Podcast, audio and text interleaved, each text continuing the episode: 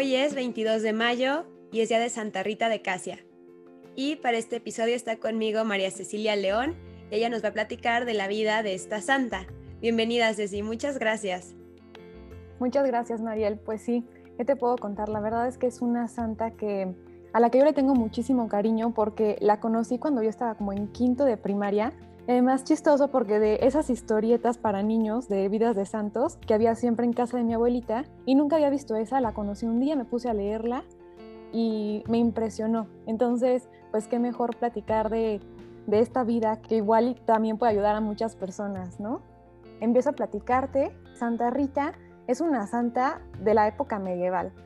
Ella en realidad se llama, bueno, la bautizaron como Margherita Lotti y es una santa italiana de la localidad de Casia, justo que está en la región de Umbría y que es muy interesante porque de esta región han nacido muchísimos santos. Por ejemplo, San Francisco de Asís, Santa Clara, San Benito, Santa Escolástica. Entonces, qué impresión que una zona de tantos santos, ¿no? Ella nació un año más o menos después de la muerte de Santa Catalina de Siena, como para ubicarla en, el tiempo. Y obviamente era un momento en la historia muy conflictivo, con muchos roces, sobre todo entre familias. Entonces eso era muy complicado. Y a Santa Rita le tocó crecer en medio de todos esos conflictos. Y pues bueno, entonces ella nace en 1381 en Roca Porena, que está cerquitita de Casia, cuando sus padres ya eran grandes. Sus padres trabajaban en el campo y se la llevaban ahí, ¿no? Cuando, cuando estaban trabajando. Y en una ocasión, uno de los trabajadores que estaban ahí con los papás se cortó el brazo con una hoz. Entonces él fue a buscar ayuda y se encontró que en la cesta donde estaba Santa Rita había abejas. Y entonces trató de espantarlas y se dio cuenta que las abejas no le estaban haciendo nada y una abeja lo curó, ¿no? Digamos que se puso la abeja en su brazo y ya.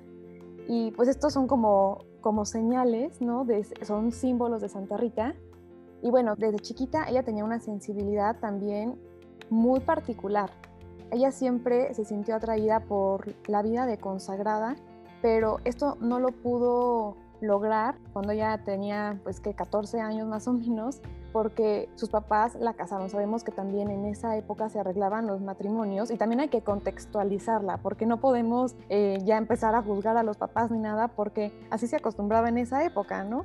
Y la verdad es que los papás conocen a los papás de este niño y eran personas pues muy cristianas, muy buenas. Y la sorpresa fue que cuando Santa Rita se casó, resultó ser un mujeriego, un alcohólico, eh, un peleonero y a Santa Rita eso la hizo sufrir muchísimo. Y aquí está la parte controversial, porque ahorita decimos, híjole, pues ¿por qué no se salió Santa Rita de su casa? A ver, eran otras épocas completamente y a Santa Rita, más que todo lo que hacía su esposo, que le dolía muchísimo, lo que más le preocupaba a ella era su corazón. Santa Rita decía que ella no iba a dejar que se perdiera por la eternidad.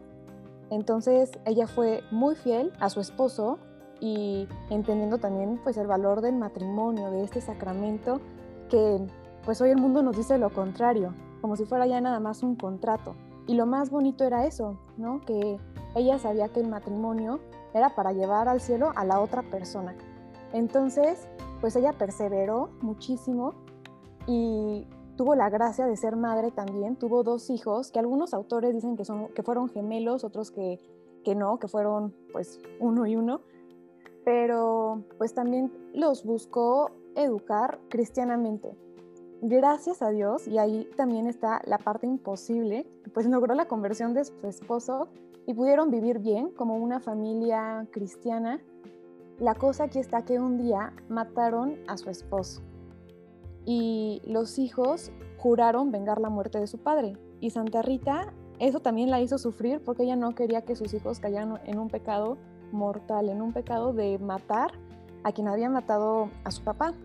Entonces ella también rezó mucho a Dios para eso, para que sus hijos se pudieran convertir antes de caer pues en una, en una situación como esa.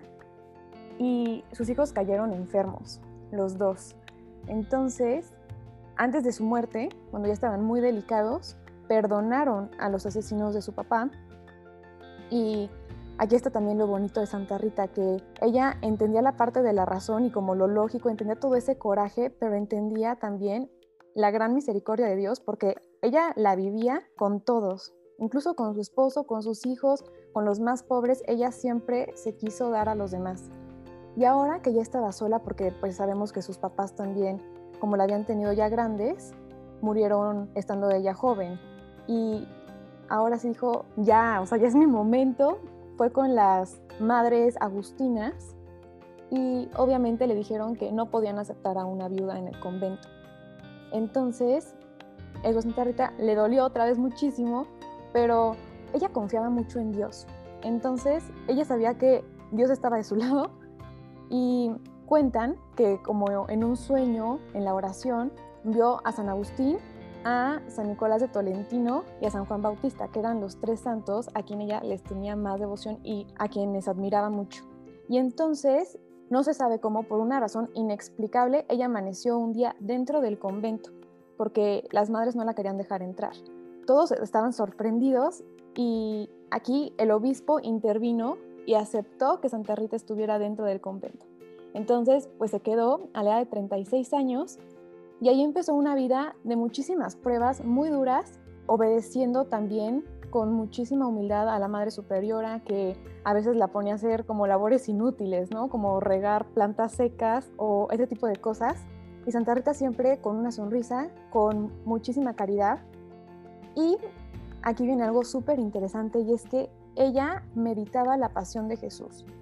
Desde que ella era chiquita, veía la corona de espinas y ella quería quitar un poco de ese dolor. Y pues ella recibió un estigma, ¿no? Ella tuvo una espina, se le clavó en la frente, causándole también mucho dolor y además desprendía como un aroma que era sumamente feo. Entonces, además, apartaba a las personas de ella. Y lo que ella repetía cuando tenía el estigma era, Señor, aumenta mi fe y mi paciencia en la medida en que aumentan mis sufrimientos. Entonces, eso a mí se me hace súper vigente. Digo, no se nos va a clavar una espina ni nos va a salir una llaga, pero en el día a día, ¿cuántas veces necesitamos de la fe y de la paciencia, no solamente con los demás, sino con nosotros mismos?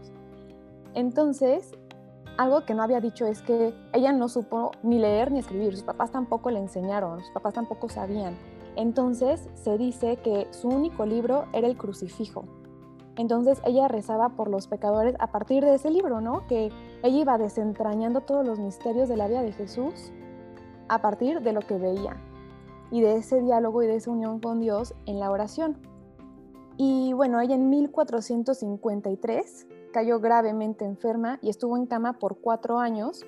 Y ya al final de su vida la fue a visitar una de, sus primas de Roca Porena y le preguntó que si quería algo de su casa, que si se le ofrecía algo.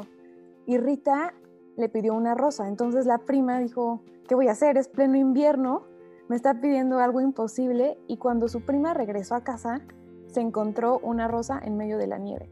Entonces este, este es otro símbolo del amor que Dios le tenía a Santa Rita y de esa intercesión por las causas imposibles. Ese símbolo, pues que Dios florece en medio de todas las dificultades y que para Dios nada es imposible. Y lo mismo sucedió con unos higos, igual. Durante invierno eh, se encontraron la higuera con frutos. Y bueno, ella murió en 1457, el 22 de mayo, y 200 años después de su muerte comenzaron a llegar abejas al monasterio y justo estaban por las fechas de Santa Rita. Como la Semana Santa y la Pascua están en cerca de las fechas de mayo, pues coincidía lo de las abejas. Fue beatificada hasta 1627 por el Papa Urbano VIII y canonizada el 24 de mayo de 1900 por León XIII. Se le conoce como la abogada de las causas imposibles justo por todo esto yo lo que he aprendido de los santos, porque al principio con este podcast yo decía, ¿cuándo me va a pasar esto? Nunca voy a poder ser como Santo Domingo Sabio, que nunca pecó, nunca voy a poder ser, ¿no? Pero creo que debemos de sacar lo que sí podemos aprender, como, ah, bueno, él tuvo director espiritual, ah, bueno, ella hizo esto, o sea, cómo llevarlo a nuestra vida. Y creo que de Santa Rita podemos este, sacar muchísimo la humildad, obviamente, que es propia de los santos. Y creo que creo que es mejor como ver cómo puedo santificarme más. O sea, no tanto qué me corresponde, sino qué puedo o cómo esto o qué decisión me va a santificar más o qué acción me va a santificar más. Entonces, creo la verdad que Santa Rita optó por eso. Me encanta que en la vocación de su matrimonio fue velar por la santidad de su esposo. Creo que debemos buscarlo más por santificarnos y a la par eso, ¿no? Obviamente no venimos a ser infelices, pero siempre viendo eso, porque creo que si Jesús permitió que Santa Rita viviera en un matrimonio frustrado o en una vocación frustrada, pues no se perdió el alma de su esposo, seguramente se hubiera perdido. Entonces, bueno, creo que nos invita mucho a la contemplación de, de la aceptación de los designios de Dios y a entender a veces que aunque no nos guste lo que estamos viviendo o nos frustre, hay algo más. Completamente. Mira, yo creo que aquí lo importante que podemos rescatar de Santa Rita es que ella buscó la manera de estar más unida a Dios, fuera cual fuera la condición de su vida, como hija, como esposa, como madre, como consagrada. Entonces, yo creo que todos podemos em, pues encontrar algo de eso en Santa Rita, un ejemplo de cómo ir viviendo las dificultades y también de em, entender que, que los planes de Dios siempre son mucho mejores que los nuestros. Yo creo que uno de los mitos que están más de moda actualmente es el de que podemos con todo y que todo está súper bonito y una cultura pues de desechar todo, ¿no? O sea, todo lo difícil, todo lo que no me gusta y todo lo que se centra en nosotros. Y aquí Santa Rita nos presenta un ejemplo pues que va contracorriente, que es preocuparse por el corazón del que tenemos al lado, aunque nos esté haciendo la vida imposible.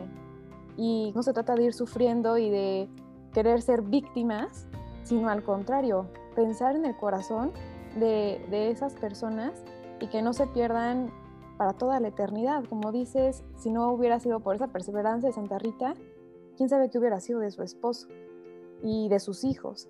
Entonces es algo es algo súper valioso y algo que a pesar de que es súper controversial, que a lo mejor podemos recuperar, ¿no? En medio de toda esta ola de, de, pensamiento, de, de tanta violencia también, porque no podemos negar que existe la violencia y que a todos nos hace sufrir, sea cual sea nuestro estado de vida. Y ahí lo importante también es buscar la conversión del otro, ¿no? O sea, a lo mejor nosotros no la vamos a poder ver, pero nosotros no sabemos si alguna idea se va a quedar en su corazón, si más adelante esa idea pueda ir floreciendo, porque Dios siempre nos sorprende y su generosidad nunca, nunca la vamos a poder superar. Como dice la frase, ¿no? Dios no se deja ganar en generosidad. Y pues bueno, te agradezco mucho, Ceci, por, por este espacio. Creo que es muy importante saber que con nuestra oración y nuestro ejemplo se puede convertir a alguien. Saber que la oración de intercesión sirve y que podemos nosotros ser un medio por el cual Dios se vale, pues para la salvación de un alma yo creo que con un alma que no se condene, lo vale todo, ¿no? Y pues pedimos hoy en su día que interceda por nosotros, por las mujeres, por las familias. Nos encomendamos a Santa Rita, que ella pues sufrió con su corazón de mujer, pues, pues todas las preocupaciones que, que aunque fue hace mucho tiempo, siguen siendo vigentes hoy en día. Que interceda por estas familias, por estas causas imposibles y por estas personas que no lo conocen, pues para que obtengan, eh, gracias a, a la misericordia de Dios la salvación de su alma, que es para lo que nacimos. Santa Rita de Casia, ruega por nosotros.